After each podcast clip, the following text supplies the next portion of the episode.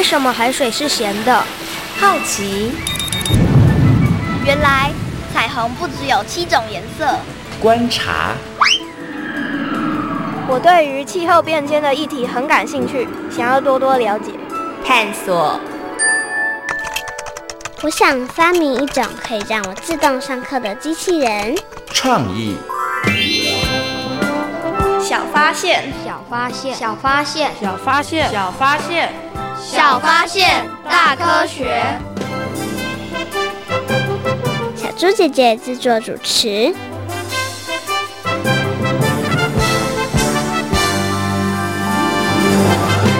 吴一婷，你的船应该只能在沿海捕鱼吧？为什么？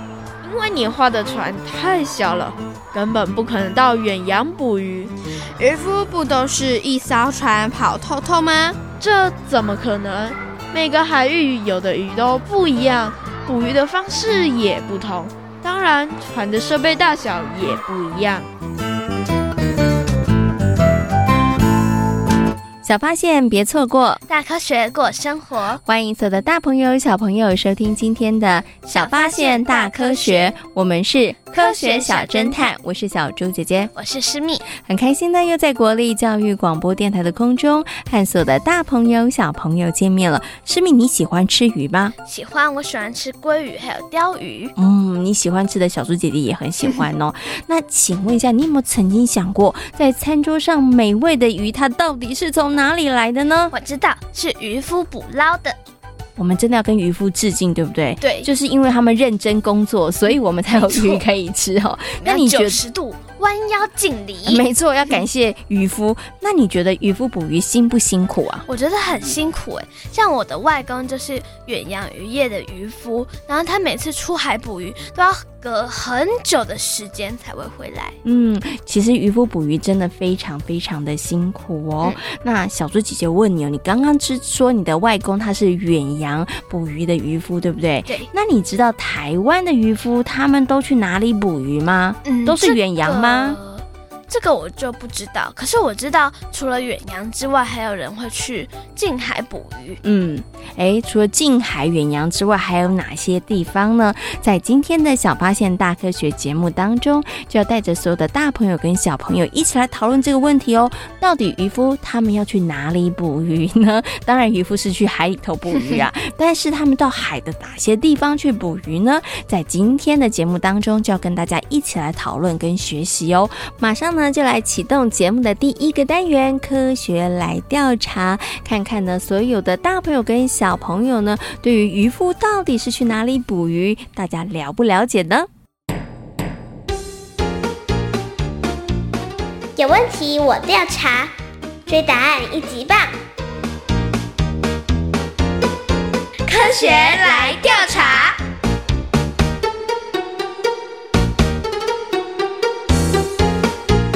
学来调查，总共设有三道关卡，闯关成功就能获得最高荣誉——海星奖。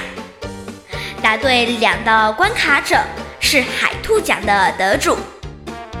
如果只答对一题的话，哦哦，那就请你带回海龟奖，继续好好努力。祝福各位挑战者！顺利闯关成功！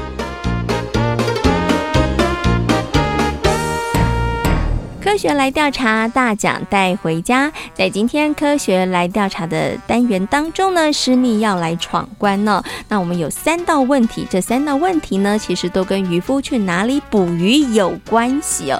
诗蜜，你有没有信心可以把我们的最高荣誉海星奖带回家呢？有。哦，非常的有信心哦。不过他刚刚在前面表现就不错了，他就知道，哎，渔夫可以在这个沿岸啊、近海啊，还有远洋去捕鱼哦。好，诗蜜，你已经准备好了吗？准备好了。好，马上就来进行今天的第一题。台湾渔夫捕的鱼来自于沿海渔业、近海渔业、远洋渔业以及养殖渔业，请问对不对？我觉得答案是对，因为呢。我觉得许多的鱼啊，它都来自不同的地方，所以我觉得台湾渔夫捕的鱼应该就是来自沿岸渔业、静海月、鸳鸯月跟雅致渔业。思密答对了吗？赶快来听听看哦。其实这题对诗蜜来讲应该真的很简单啦，因为他前面就已经讲过，他已经大概知道鱼是从哪里来的哈，所以第一题算是送分题。那其实呢，台湾的渔业实力真的还蛮坚强的哦，因为呢，台湾的渔业总产量呢是占全世界的第二十位哦，而我们的养殖技术其实也是非常的厉害哈。那远洋渔业呢，在世界上呢也有一定的分量哦，所以呢，台湾的渔夫们真的是表现非常非常的棒哦。好，第一题呢，诗米已经顺利的答题成功了。那我们接下来要进行的是第二题，在不同地区捕鱼使用的方法及捕获的鱼都不相同，请问对不对？我觉得这题也是送分题，因为当然会不一样啦。如果啊，在同样的地方，就是捕的方法当然不一样。如果在不同的地方用同样的方法捕鱼，可能啊，捕到鱼啊，就是你不是想要捕到的鱼。因为如果用同样的方法捕鱼的话，它有一些就捕不到你想要捕到的鱼。好，刚刚那一段，声音你自己有没有觉得你在绕口令？没有。其实简单来讲呢，就是应该每一种鱼它的生活习性不太一样，对，所以呢，捕鱼的方式也会不太相同，对。而且呢，其实鱼类也不是在大海当中任何地方都生存，它可能有的在沿岸，有的在远洋，对不对？好，所以你必须要去先做一点功课，知道呢，在这个地区有哪些鱼，然后又有哪一些捕鱼的方法，对。简单来讲就是这个意思。对，我讲的好复杂。对，小猪姐姐又帮他重新翻译了一遍。好，所以你这题答案就是对。对，好，那到底私密有没有答对呢？答对了，恭喜诗蜜答对了。的确，在不同的地区使用的方法，还有捕获的鱼类都不一样哦。像呢，在台湾的沿岸渔业呢，他们所使用的是定制网；那近海呢，使用的是拖网；那远洋渔业呢，所使用的是传统的延绳钓哦。那因为你使用的方法不一样，所以捕获的鱼类也不一样哦。好，那经过了前面两题的送分题，诗蜜呢都很顺利的答题成功了。接下来我们进行的就是最后一题了，我可以给你一点提醒，最后一题有一点难哦，要仔细听哦。好，远洋渔业是指渔船在两百海里经济海域之外从事渔捞作业的渔业方式，请问对不对？哇，这个真的还蛮困难的，嗯，因为听到两百里经济海域就觉得。嗯，这是什么啊？我觉得应该是对。为什么你觉得应该是对呢？因为我觉得两百里经济海域外从事一些渔捞作业或渔业的方式，我觉得应该是符合远洋渔业。因为远洋渔业它真的出海地区真的还蛮远的，所以我猜测这个两百里呢，应该就蛮远的。所以呢，我的回答呢是对。好，经过了这么长的解释，师米到底有没有答对呢？居然答对了耶！诗蜜自己都非常的惊恐，答对了，没错。其实远洋渔业呢，就是指渔船在两百里的经济海域外从事渔捞作业的一种渔业方式哦。那不晓得收音机旁边的大朋友小朋友，你有没有跟师蜜一样答对呢？哇，师蜜今年很厉害，虽然前面两题超级简单，那最后一题有一点点难，但是他还是一样都答对喽，获得了我们的最高荣誉，就是。海星奖，科学来调查，大奖带回家，挑战成功。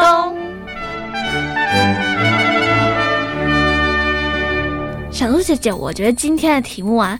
三分之二简单，三分之一非常困难哦。那你觉得哪一题有点难呢？这是第三题。嗯，第三题真的有一点点难哈。不过还好你答对了，对不对？哈，那你怎么这么厉害，最后可以答对呢？因为我觉得只要了解它语义啊，然后了解它要表达什么，最后呢，还是会会选出一个正确的答案。诗蜜，小猪姐姐问你哦，你觉得渔夫为什么啊？他们去捕鱼要分成沿岸渔业、近海渔业、远洋渔业呢？我觉得应该是他们去的地方不同，捕到的渔获应该也不一样。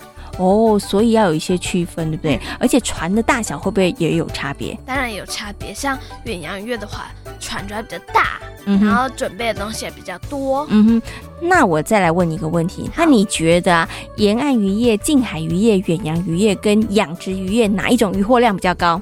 如果是以文字上面来推断的话，我觉得应该是远洋渔业，为什么从文字来推断是远洋渔业？因为它比较远呐、而且出去的时间也比较长，所以照理来说，渔获量应该会比较多。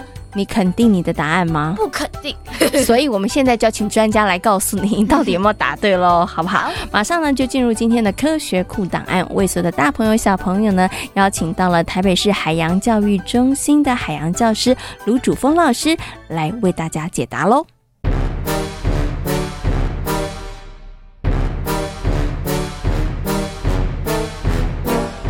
科学库档案。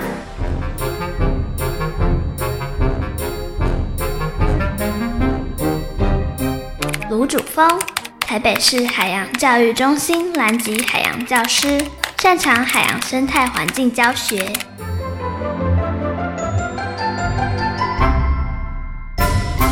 很多的小朋友、大朋友喜欢吃鱼，你知道你喜欢吃的鱼是从哪里来的吗？嗯，我有听到小朋友说，我知道它是养殖鱼。没错，鱼除了可以养殖之外，还要用捕捞的方式哦。不过渔夫们他们到底都是去哪里捕鱼呢？在今天节目当中呢，就为大家邀请到了台北市海洋教育中心的海洋教师卢主峰老师来到空中哦，跟所有的大朋友、小朋友呢，赶快来回答一下，到底渔夫是去哪里捕鱼的？Hello，卢老师你。好，各位听众好。嗯，那今天呢，要请卢老师跟大家好好来分享一下，到底渔夫去哪里捕鱼哦？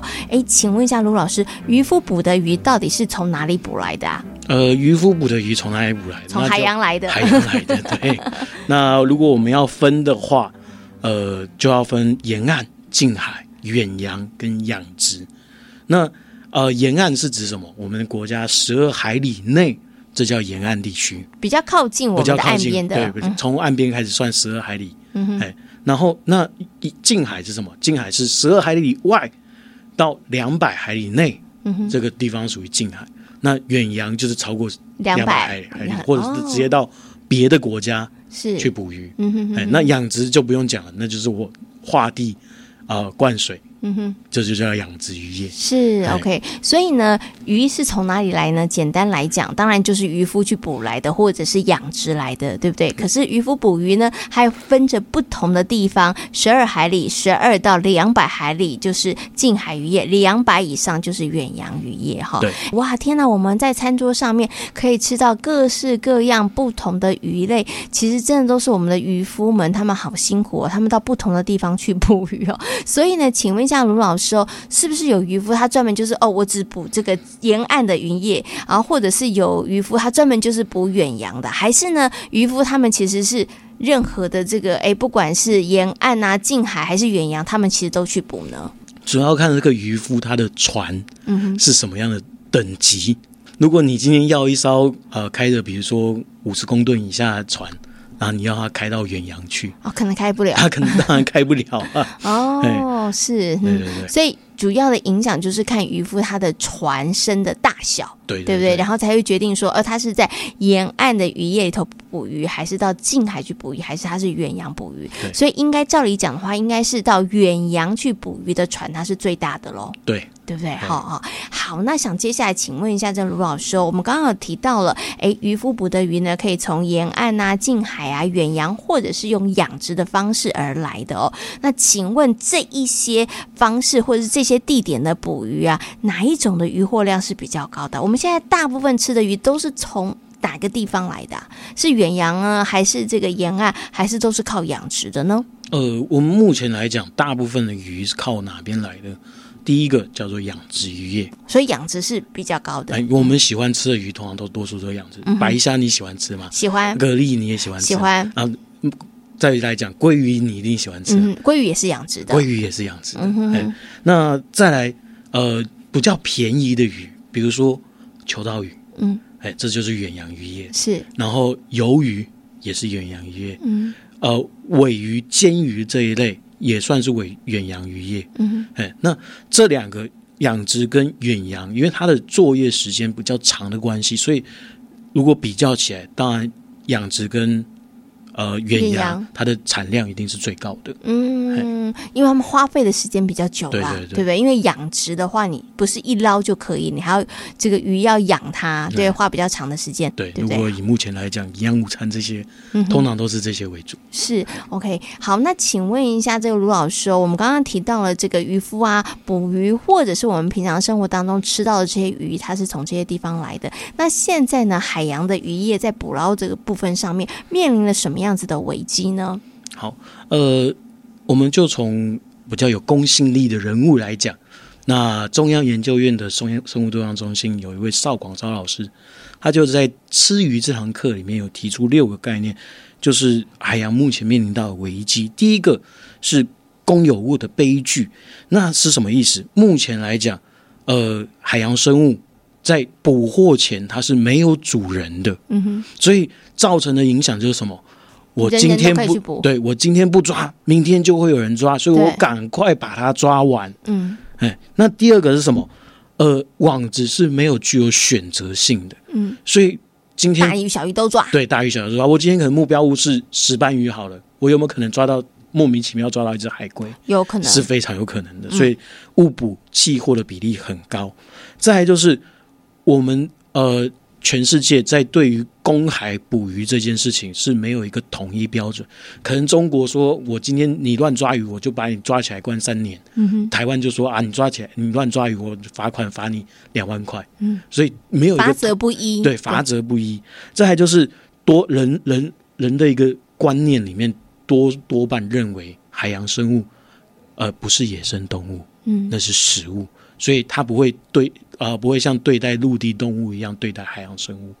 然后在第五个是什么？第五个是呃，海洋保育不能只单单做海洋，事实上它跟陆地是息息相关的。那如果你要把海洋保护好，陆地也要同时保护好。嗯。最后一个是什么？就是我们有一些呃政策方面是不合时宜的，那导致的结果就是。我们的渔业会越来越枯竭。嗯嗯，所以呢，其实刚刚卢老师有提到了有几个面向哈，其实都是大家对于海洋可能有一些不太正确的一些观念，然后就会导致呢，其实海洋现在的这个渔业上面面临非常大的困境哦。可是从刚刚卢老师点的这几个面向，其实也提醒我们要从这几个面向好好去关心我们的这个海洋的渔业。如果大家现在不关心，面对一些问题，我们没有赶快想出解决的方法的话，很快很快，我们真的就会没有鱼可以吃喽。对，二零四八年。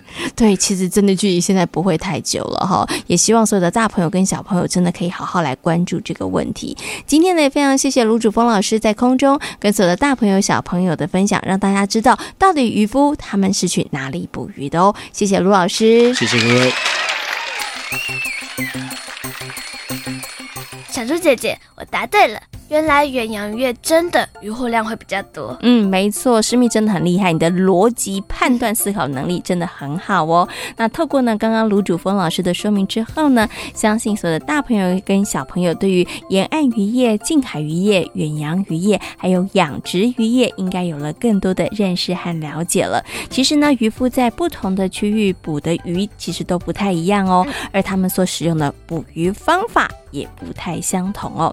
那事实上呢，为了要能够捕到鱼，渔夫啊必须要学习很多很多的事物哦。师密，你觉得渔夫要先做哪一些功课跟准备呢？我觉得渔夫应该要先知道他们要去哪里捕鱼，然后也要知道一些方位啊，不然就回不来了。嗯。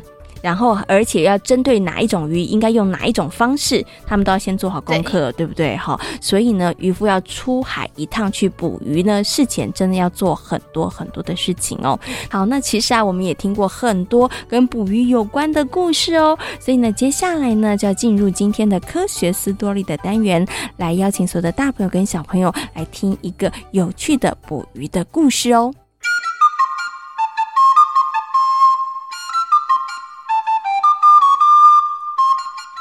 学斯多利。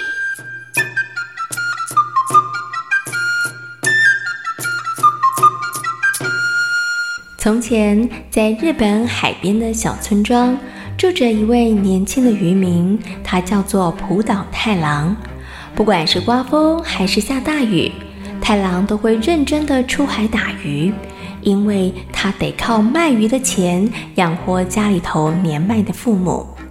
这一天，太郎跟往常一样划船出海捕鱼，但突然间，海面上吹起了狂风巨浪，所有的渔船都已经打道回府了。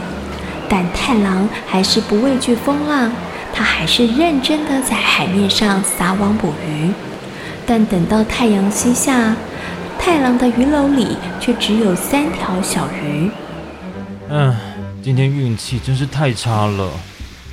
太郎只好沮丧地带着三条鱼回家，他心里不停地盘算着如何能够多捕点鱼。走着走着，就在离海岸边不远的地方，太郎看见村里的孩子们聚集在一起，还不停地大声吵闹。哎，他们在做什么啊？太郎好奇地走进去看看孩子们到底在做些什么。他仔细一瞧，才发现原来村里头的孩子抓到了一只海龟。一群人，有人用棍子敲打海龟的壳。有的人则是把海龟翻过来又翻过去的。喂，你们怎么可以这么捉弄海龟呢？这是不对的，快点把它放走吧！太郎出声阻止孩子们玩弄海龟，但是孩子们却对太郎不理不睬，他们反而变本加厉地欺负那只小海龟。你们放走它吧，要不，嗯，我用我手中的小鱼跟你们交换。太郎不忍心小海龟继续被欺负，于是他提议用手中的三条小鱼交换小海龟。孩子们对于这个提议都乐于接受，于是最后他们带着三条小鱼开心地离开。等孩子们离开后，太郎蹲了下来，一边仔细地查看海龟有没有受伤，一边对着海龟说。这群顽皮的孩子真是太不应该了，还好你没有受到太大的伤害，快点平平安安的回家去吧，千万要小心哦，不要再让这群淘气的孩子抓住你了。太郎小心翼翼地把海龟放回水边，看着它慢慢游向大海。小海龟游入水中之后，一次又一次地回头看着太郎，就好像是在感谢他一样。最后，小海龟在大海的波浪中消失了。第二天，海上又刮起了大风，但是太郎仍然出海捕鱼。这次，他决定要满载而归。但是，一直到中午，他还是什么都没有捕捞到。等到傍晚的时候，鱼篓还是空空的。就在他打算回家前，决定再撒一次网。突然，太郎觉得渔网有一些动静，用手一拉，哇，那是个沉重重的感觉。太郎用尽全身的力气把渔网往上拉，拉着拉着，最后在渔网底发现了一个闪闪发亮的东西。哦，那到底是什么啊？等到太郎定神一看，原来有一位漂亮的少女。而她身后跟着一只大海龟，看到眼前的景象，太郎惊吓得说不出话来。这这到底是怎么一回事呢？嗨，我就是你昨天救的那只小海龟。啊，其实我是海王的女儿。为了感谢你的救命之恩，我今天特别来邀请你到我父亲的王宫去玩。什么？到海底的王宫吗？可是我只是个凡人呢。真的有机会可以到龙宫去看一看吗？嗯，我们都很欢迎你的，请跟着我来吧。公主的话一说完，就拉起太郎的手，让他坐在大海龟的背上。没有一会儿时间，海龟迅速地潜入了海底。大海龟用四肢奋力地划水，太郎觉得自己越来越接近海底。连四周海水的颜色也越来越深，他看到眼前有一座雄伟壮观的宫殿，闪烁着奇异的光芒。当来到宫殿门前的时候，两扇门立刻旋转而开，一大群色彩鲜艳的鱼群朝着太郎及公主的方向游了过来。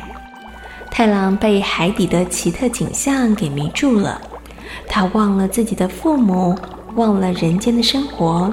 每天都过得非常的快乐。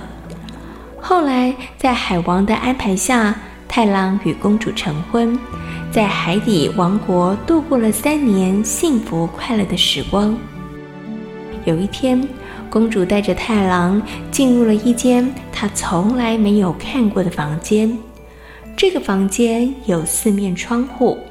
当太郎打开东面窗户的时候，他看到了明媚的春光、盛开的樱花，听到了阵阵的鸟语，闻到了花香。当他打开南面的窗户的时候，他听到了连绵的蝉声。在西面的窗户，则是枫红色色的秋天。而朝北的窗户，太郎看到了自己的故乡、熟悉的房子和捕鱼的大海。突然间，太郎想起了家中的父母，他想回到家乡去看一看。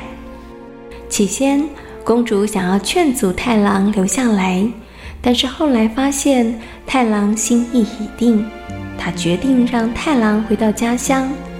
在告别之前，公主送了一个漂亮的盒子给太郎。好吧，请你带上这个盒子吧，它叫做玉匣。记住，无论遇到什么状况，都不能打开它。只要你好好的保存它，我们就有再重逢的一天。太郎收下了玉匣，再度坐上大海龟的背，挥别了公主和雄伟奇幻的龙宫，游回了家。才一眨眼的功夫，太郎已经回到了家乡的海边。他匆匆忙忙地向海龟道谢之后，便跑向了沙滩。但眼前却不再是熟悉的景象，就连来往海边的渔夫也全没有一个认识的。太郎找不到回家的路，心里头好着急哦。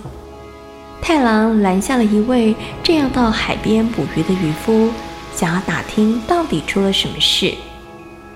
浦岛太郎，哦，嗯，哎，让我想想，哎，啊，对了。三百年前哦，在这里是住着一个叫做浦岛太郎的人呐。但是有一次他出海捕鱼后，就再也没有回来了呢。抱着公主送的玉匣，太郎觉得自己好孤单哦。家乡没有半个人认得他，他不知道自己到底该往哪里走，接下来该怎么办？太郎坐在沙滩上，眼睛望着大海发呆。突然，他看到了公主送给他的盒子，他完全忘记了公主曾经对他说过的话。于是，他顺手打开了盒盖。突然，三阵细长的白烟从盒子冒出。等到白烟消失的时候，年轻的太郎竟然变成了一位驼背、白发、白胡须、脸上布满皱纹的老公公了。